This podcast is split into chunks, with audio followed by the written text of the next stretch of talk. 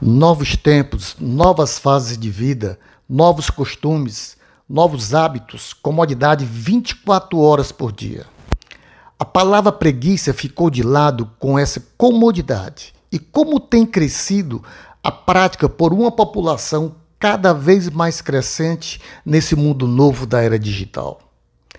Para Marcelo Souza, CEO do Grupo Sulon, ainda mais alguma coisa de positivo surgindo a partir desse momento.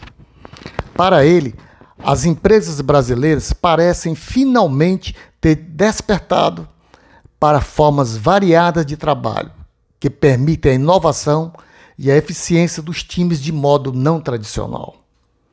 Acredito que, passada a crise mundial do coronavírus, as empresas terão superado esse desafio com um grande aprendizado. As relações de trabalho não são mais estáticas.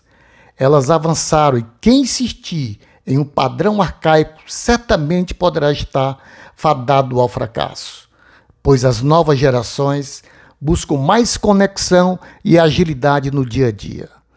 Tudo o que uma estrutura engessada não permite.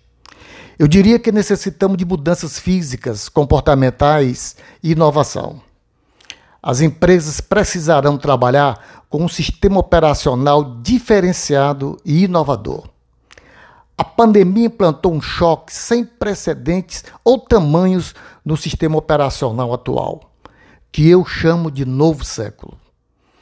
Quando pensamos que não existe prazo para dificuldades gigantes como a falta de receitas, demissões, escassez de recursos, acordos, entre tantos outros, e passamos a conviver com raiva, depressão, desequilíbrio emocional, atitudes negativas, aceitação das circunstâncias, falta de equilíbrio emocional, é chegado o momento das reflexões para a tomada de decisões. Dificuldades grandes, decisões grandes, é hora de colocarmos para funcionar o nosso equilíbrio emocional positivo. Eu disse positivo.